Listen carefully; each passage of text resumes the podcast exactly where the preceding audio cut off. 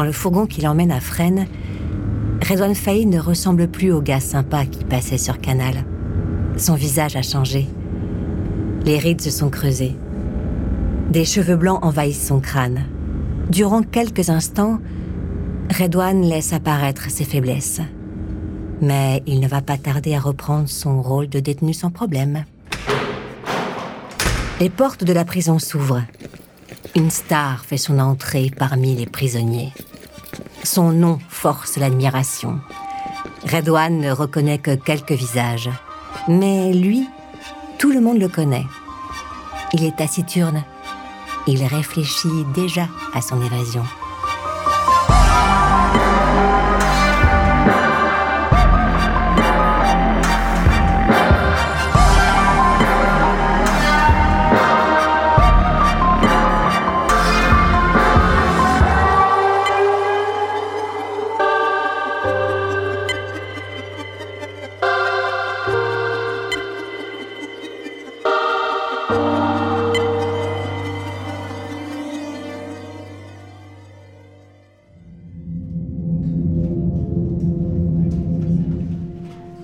La directrice de la prison de Fresnes a comme l'impression de surveiller un vivarium géant. Elle voit Redouane Faïd tisser sa toile à toute vitesse. Elle observe ses amitiés nouvelles, ses longues discussions, ses coups de téléphone. Redouane se serait approché d'anciens terroristes pour tenter de récupérer des explosifs. Sans attendre, il est exfiltré dans une autre prison, Secdin, dans le nord.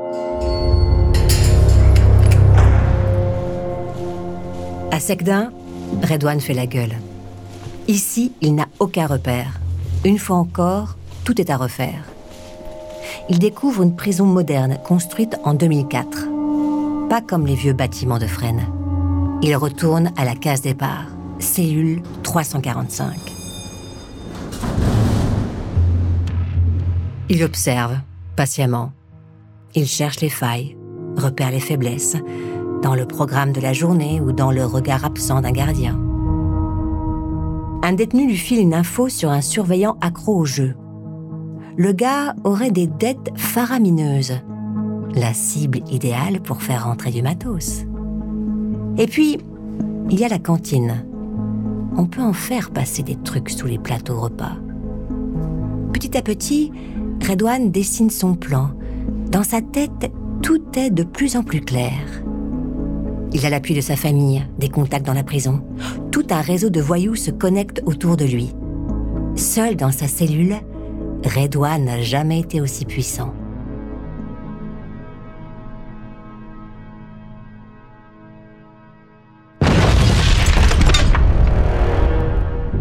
Le 13 avril 2013, un puissant souffle traverse la prison de Secdin. Il y a de la poussière, ça sent le brûler, c'est la confusion. Les gardiens sont paniqués. Redouane n'a pas l'air paniqué. On parle d'un détenu avec une arme. Son arme parle pour lui. L'homme de la cellule 345. Il dit adieu à la cellule 345.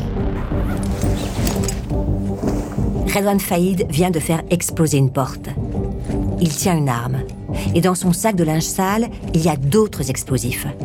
Il a profité d'une sortie au parloir pour démarrer son plan d'évasion. Quatre gardiens sont pris en otage. Il leur répète le même argument. Ne risquez pas votre vie pour un salaire de merde. Parce que, quitte à risquer sa vie, autant le faire pour un pactole. Le personnel voit Redouane Faïd s'échapper. Ses otages lui servent de bouclier. Les portes tombent les unes après les autres. Il progresse peu à peu. Il est bientôt à l'extérieur.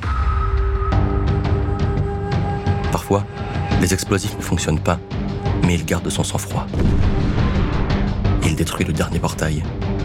La liberté apparaît derrière la poussière. Redouane Faïd rentre dans une voiture qui l'attend. Il emmène un otage avec lui, au cas où. Les gardiens sont sonnés, pas touchés physiquement mais terrassés par la peur. Le dernier otage sera finalement relâché, un peu plus loin.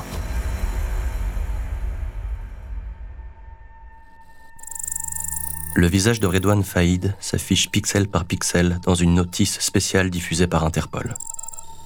La police active dans la foulée un vaste plan d'écoute téléphonique, 40 lignes sous surveillance. la famille, son ex-femme, différents suspects. Redouane est enfin dehors. Mais pour lui, la liberté se résume à une chambre avec vue sur l'autoroute. Il a retrouvé ses habitudes des années 90. Le revoici planqué dans les hôtels des zones commerciales, ces endroits où tout le monde devient anonyme. Redouane peut compter sur son pote Hassan, qui a fait les réservations pour lui. Hassan Bourwas n'aurait jamais dû réserver en son nom propre. Sans ça, peut-être que la police n'aurait pas retrouvé Redouane Faïd. Qui sait? Pour la BRI, la brigade de recherche et d'investigation, l'arrestation s'annonce sans difficulté dans un banal hôtel de Ponto Combo. Au cœur de la nuit, Redouane les entend. Les flics viennent le cueillir. Il suffit d'un passe pour ouvrir sa chambre.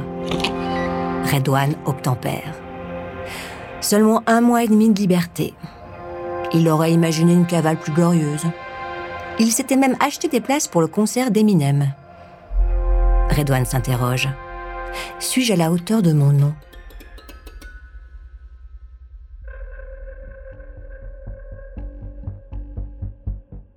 Depuis son arrestation le 27 mai 2013, Redouane Faïd a continué son tour des prisons.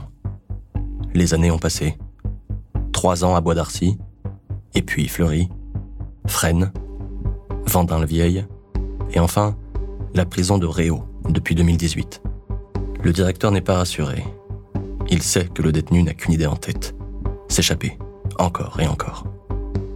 Il se rassure en énumérant les innombrables mesures de sécurité de cette prison ultramoderne. 400 caméras de surveillance, un passage régulier au scanner à métaux, l'isolement maximal.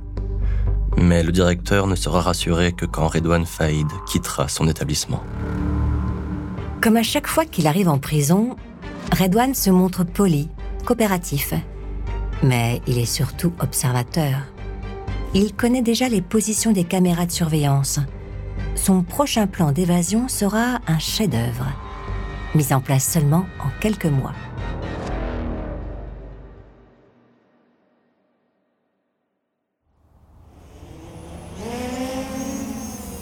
Redouane entend le survol de drones au-dessus de l'établissement. Il peut compter sur l'aide de ses complices à l'extérieur. Les repérages sont terminés. Il n'y a plus qu'à passer à l'action. Au poste central, les interphones se mettent à sonner. Les gardiens décrivent tous la même chose. Un hélicoptère descend dans la cour d'honneur. Le directeur comprend immédiatement ce qui se passe.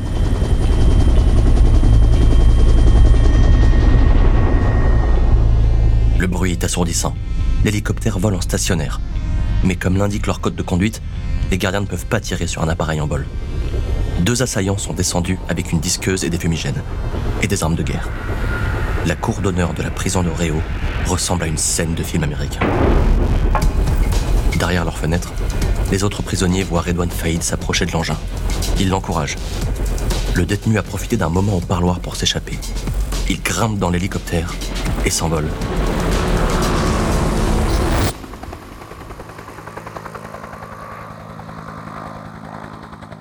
Cela n'aura duré que quelques minutes.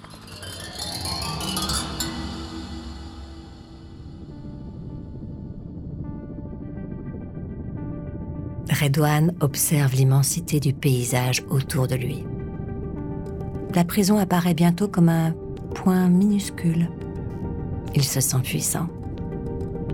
Peu importe ce qu'il va faire ensuite, son nom, Redouane Faïd, s'inscrit tout en haut. Il ferme les yeux. Il n'ose pas les réouvrir. Où va-t-il aller maintenant? La nouvelle évasion de Redouane Faïd est une humiliation. Pour la police, pour l'administration, pour le gouvernement français. L'ordre vient de tout en haut. Il faut le retrouver au plus vite.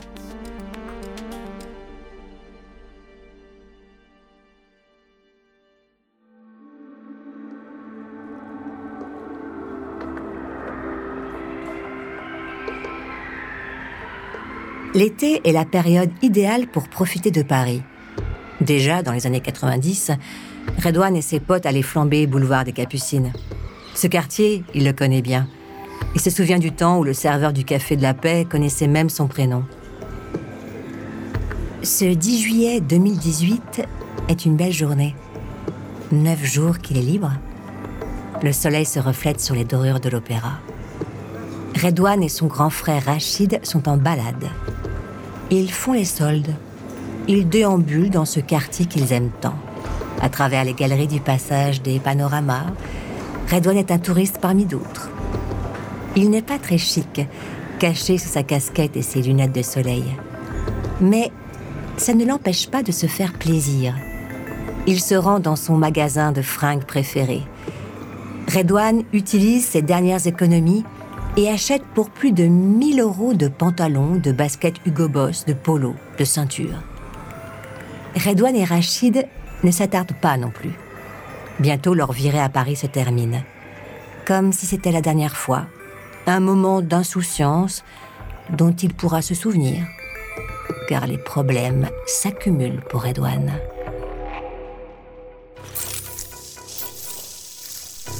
Depuis les années 2010, les caméras de surveillance ont envahi la capitale comme des fourmis sur un morceau de sucre.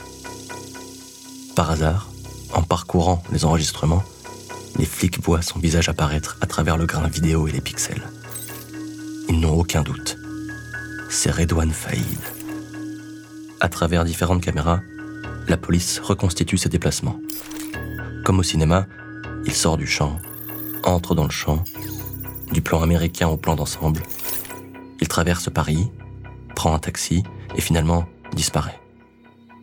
La police n'a pas pu intervenir à temps, mais ils ont pris une longueur d'avance.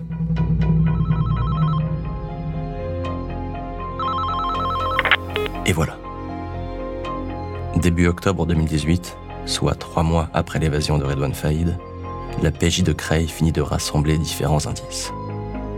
Des téléphones portables identifiés, qui pourraient être ceux de Redouane et de son neveu, et un renseignement indiquant une personne de grande taille, probablement un homme qui se balade sous une burqa, rue Jean-Baptiste Carpeau.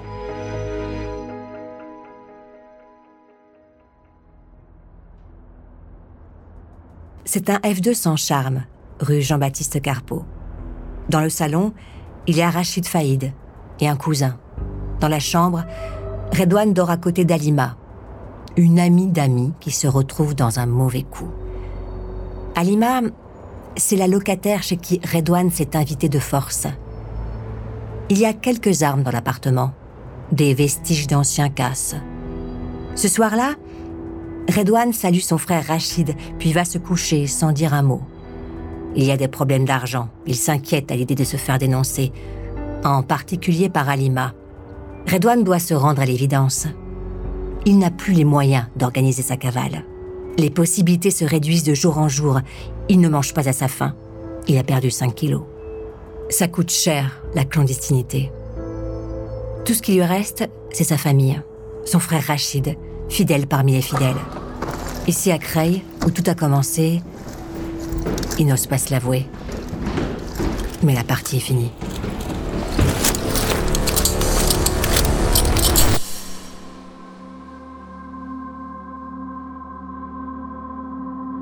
Redouane a joué. Il a perdu.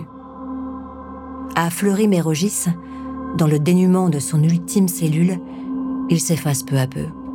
Les mesures restrictives prises contre lui donnent à sa vie une dimension surnaturelle. Coincé jusqu'en 2046 entre quatre murs blancs, il se perd dans l'espace et le temps. Alors, seul, face à lui-même, il réalise son ultime braquage cambriolant ce qui lui reste de clairvoyance pour se convaincre qu'il est un type bien. Redouane Faïd s'échappe encore, à travers les coupures de presse, les livres, les reportages. Lui, la star des quartiers, la terreur de Creil, le doc, l'écrivain, le roi de l'évasion, il court encore, et pour toujours. Redouane Faïd, celui qui se répète depuis les premiers coups de ceinture jusqu'au plus sombre des cachots que tout ça, ça en valait la peine.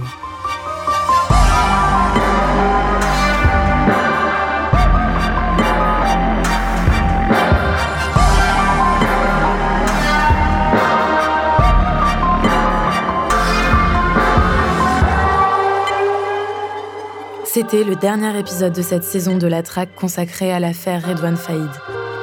La Traque, un podcast écrit par Vincent Rébois. Voix Aurélien Goas, Anne Cosmao. Enregistrement Jean-Gabriel Rassa. Post-production Jean-Gabriel Rassa. Production Bababam.